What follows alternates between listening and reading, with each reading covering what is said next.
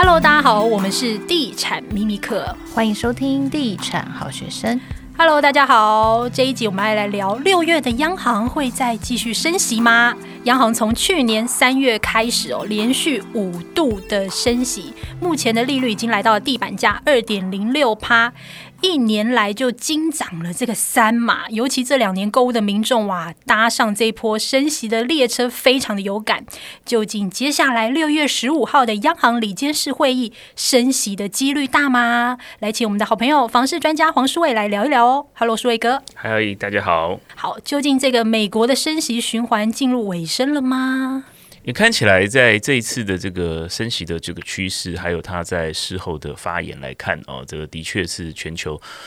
再加上我们看到最近公布的这些核心的这个 CPI 的成长的趋势来讲，的确是有趋缓哦，所以甚至是我们说在呃这一次的美国 FED 的这个联准会升息之后，大家认为说搞不好应该就是这一次升息循环的终曲，最后一次啊。那看台湾的这个整个状况，第一个就是我们看到整个 CPI 基本上已经被控制下来，不说哦，就是我们看到第一季。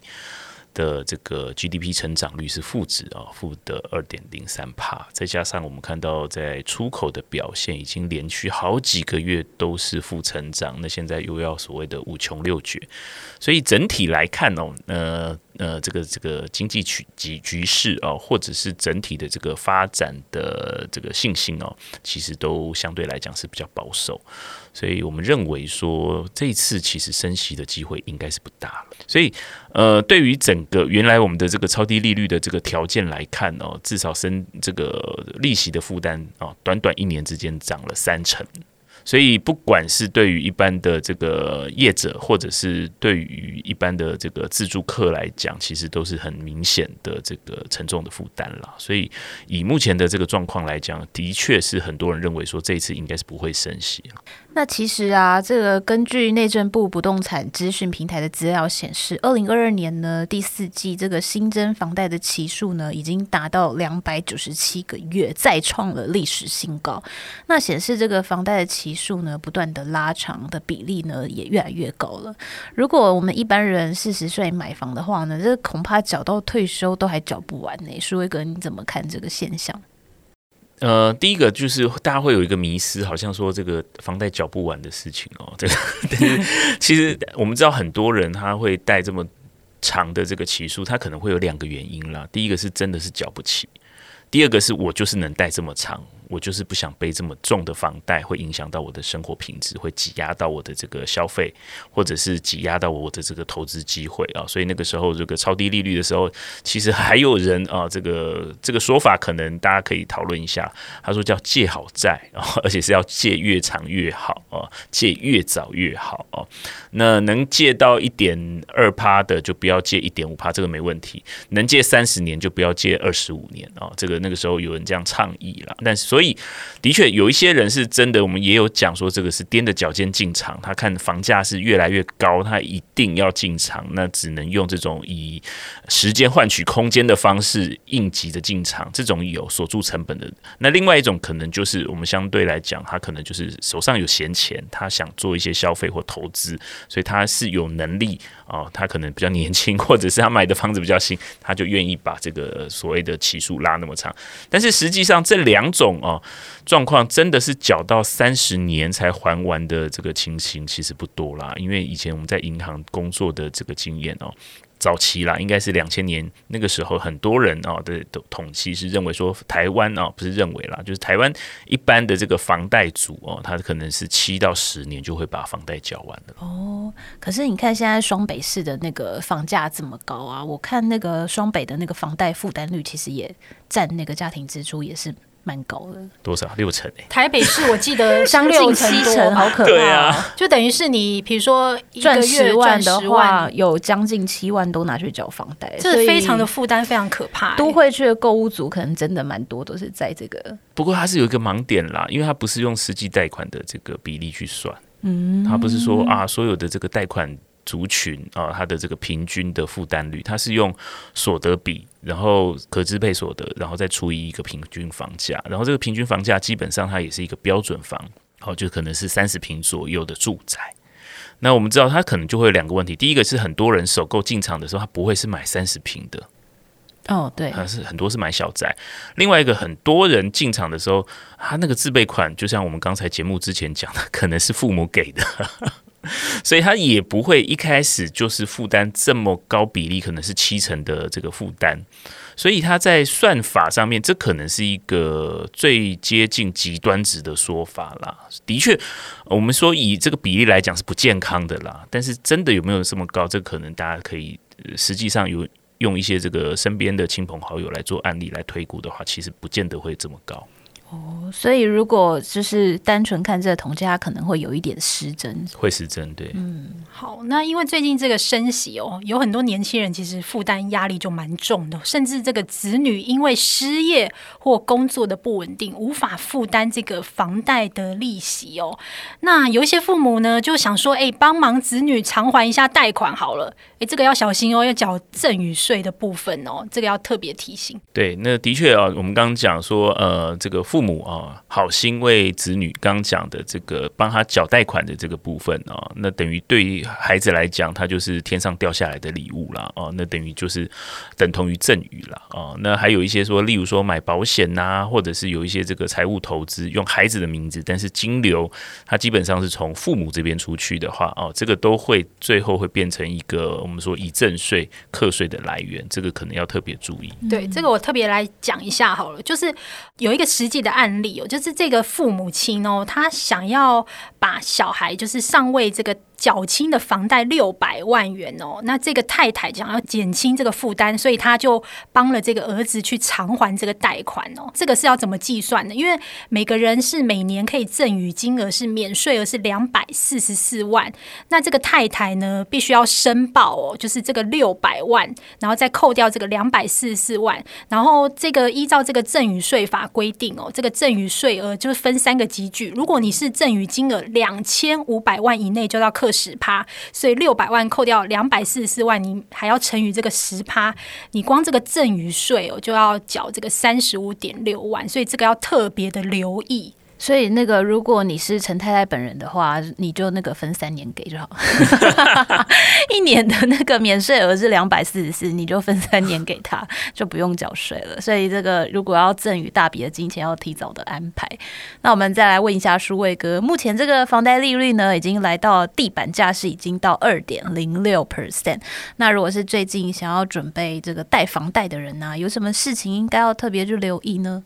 当然，第一个我们看到整个我们讲哦，这个从去年三月开始升息，中间还有两次升准了哦，所以整个市场的这个资金其实是非常紧张了哦，所以很多银行啊，它的原来的这个优惠贷款条件其实都往上拉了。对，它可能现在就是差别取价，因为以前可能就是资金市场啊，这个他们是我们说是贷方市场了啊，是借方市场了，就是我们借款的人基本上可以选银行了，现在是银行选客户了哦，所以对于消费者来讲，第一个一定要有心理准备啊，就是贷款的条件，第一个成数可能不会是那么如自己的这个原来的估算了哦。再来就是，不管是估值或者是利率哦，那另外一个就是，即使是能达到条件哦，可能就是要花一点时间啦，因为很多银行它基本上我们刚呃上次有大概有提一下哦。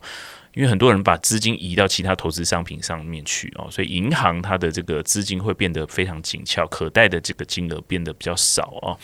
那所以它在排拨上面哦，或者是给的这个条件上面哦，都会变得比以前的不友善哦，所以可能都要预先做好准备。那当然，对于一些消费者来讲，他如果是买预售物交物哦，可能有银行的这个专案配合的话，可能相对来讲。短期的这个空间或者是这个紧张的成分不会那么大哦，这可能要恭喜大家。所以整理一下，说一哥讲了，大家现在要留意的第一个就是估值可能会不足，所以现金可能要准备多一点。嗯、那第二个呢，排波时程可能会变长，所以建议大家提早作业。好，那书卫哥你怎么看接下来这个房市的走向呢？第一个、哦，我我们看到这个住宅市场其实是蛮惨的啦。哦，我们说买卖一转动数都衰退二十五到二十八趴啦。哦，全台各大都市。那如果看中介跟代销，如果报到那个财政部的这个营业数据，其实更惨哦，可能跟去年同期比都是衰退三成，甚至超过四成。哦，所以整个市场是在萎缩。那大家想说，哇，那是打炒房，所以住宅很惨，没有商用不动产更惨哦。如果商用不动产，上次你来的时候还算 OK 啊。商用不动产，你看第一季才成交一百五十亿，过去都是前两年都是四百亿哦一季啊，所以市场是整个冷。那商用不动产的确它是反映了整体的，我们说这个经济橱窗也好了，或者是产业发展的一个信心哦。所以的确现在是一个比较保守，而且是这个投资风险或者是大家会比较谨慎的时段了啊。那再加上第一个，我们刚刚讲整个市场上面的这个低气压非常足，要再加上我们说平均地权条例可能在七月就要上路了哦，哦，那很具体的就是整个市场可能还会因为这样子的这个条件哦，会有一些观望或者是不确定性，所以上半年的市场绝对不还好哦。那下半年当然还会有一些问题了哦，例如说这个选举要来了，对啊，那到明年年初以前哦，这种相对来说大家对于公共政策，尤其是居住正义的关注度会非常高。所以短期要做操作，或者是要做炒作，哦，可能空间都不大。但是相对来讲，整个市场我们说买卖一转动数衰退了三成左右，那表示市市场还有六七成的买方在嘛？那所以的确现在还是有很多人哦，不管是首购或者是换屋主。他发现这两年哦，尤其是今年哦，从去年下半年开始哦，这个价格好像不太会涨哦，而且好像让价的空间都比较嗯有弹性，比较好谈哦，所以还是持续会有自助客进场了。所以在这个我们说经营业者这一端哦，也不用太灰心了。那我们认为说每年哦，各位想想从两千零年、两千零四年、两千零八年、二零一六年啊，再来。几乎那一年选举那一年都是市场的谷底哦，哎，真的哎，对不对？是我记得我一六年的时候还写说，这个蔡政府将迎来台湾有史以来最黑暗的房市，果然很黑暗，对不对？那年才二十四点五万栋，很多区域是腰斩哦。对对对对，但你看过了两年，市场是不是就反弹回来了？嗯，所以基本上这个基本面好的区域，或者是这个好的产品啊，呃，短期可能会有一些修正的机会啦。那但是中长期，我们认为说，不管是整个开发建设，或者是产业投资的这个动能哦，应该都会有开花结果的机会。我觉得现在消费者应该是认知，对于这个价格到底会不会跌，要不要现在进场，是最大的一个疑问呢？对，但是现在看跌不跌，可能就会有很多人进场了。嗯，因为你看，我们刚刚讲的有一些呃压力，或者是有一些变数，基本上已经很明确了嘛。我们说打草房的东西，基本上可能在七月以后就上路了。哎，它就它就是利空出尽，我们可以这样讲。那升息的这个议题，基本上可能在今年第二季以前也不再成为压力。然后所谓的工料双涨的这个问题。哦，可能因为这些某一些建案哦，这个最近被稽核的特别严重哦，大家也会觉得，哎，这些事情好像政府开始帮我们关心了哦，这个，所以我觉得整个市场上面哦，基本上我们觉得是这个有一点哦，在下半年应该是利空逐渐出清出尽的状态。嗯，其实我我最近有发现到台湾房地产有一个蛮特别的现象，就是哎、欸，海外投资的这个风气好像慢慢又起来，尤其是有一些特定国家，好像蛮多台湾人跑去买。哎、欸，通常都这样哦。如果台湾市场不好，海外市场呢就很多的什么呃说明会啊开始出笼，嗯、然后大家都会去海外买房。从去年开始就有，因为去年我们说从第三季开始，这个两岸关系变得非常紧张哦，很多有钱人就开始在做海外的布局，尤其是那个时候国外又领先解封嘛，所以欧美日就已经开始有很多人开始去看房了，然后再来这一波，还有我们看到从中国大陆解封，在去年十二月、今年一月解封之后，往东南亚的这个市场。其实是更热哦，所以也会带动在台湾上面的一些行销活动。所以你看前两个礼拜新加坡不是强力打房吗？他不是把那个特别印花税一次增加这么多，表示说海外的市场哦，的确是非常热，非常热。对，海外市场的来自海外的资金也也是涌进的非常多。对，就是这两年其实避险的需求是非常非常强。台湾的人需要避险，中国大陆的人也需要避险。对，这好像司马中原讲什么，中国人怕鬼，西洋人也怕鬼，大家资金都在找一个避险的出口。那现在台湾的这个金字塔顶层的这些人啊，他们如果要在台湾寻找一个资金避险的工具，首选大概会是什么？现在还是很多人哦，我们刚刚讲，很多人会觉得啊，如果说现在开始打炒房，那就是住宅不能玩了嘛，豪宅好像死掉了，那一定要投资呃商用不动产。但是很抱歉，商用不动产这个东西很就是很现实啊，它要么就是自用，要么就是拿出来给人家租。那个拿出来给人家租，你就要看那个产业租不租得起。如果你价格太高的话，它有太多的选择可以去选啊，或者是可以移动。那如果在台湾不生产，它还可以跑到泰国、跑到越南去哦。所以以整个市场来看，我们才说。虽然是在打炒房，但是资金并没有流到商用不动产来啊，所以我们认为说，这些有钱人的确还是在找一些资产，在第一个是在自产等它增值，第二个就是避税，所以他还在找其他的管道投资在所谓的住宅，甚至是在土地资源上面。嗯，所以还是锁定房地产会比较多。还是对，就除了在海外做一些风险分散的这个布局之外，在台湾还是会以不动产为主，尤其是还是传统的这种住宅类型的，或者是土地类型哦。商用不动产这个的确在这个风潮之下啊，投报率基本上都很低的这个前提之下，未来又有超量的供给哦，所以大家对于呃至少以私法人或者是个人投资的这个需求来讲，是相对变少很多。好，这一集也非常谢谢舒卫哥来上我们的 Podcast 频道，那我们就下一集再见喽，拜拜，拜拜，拜拜。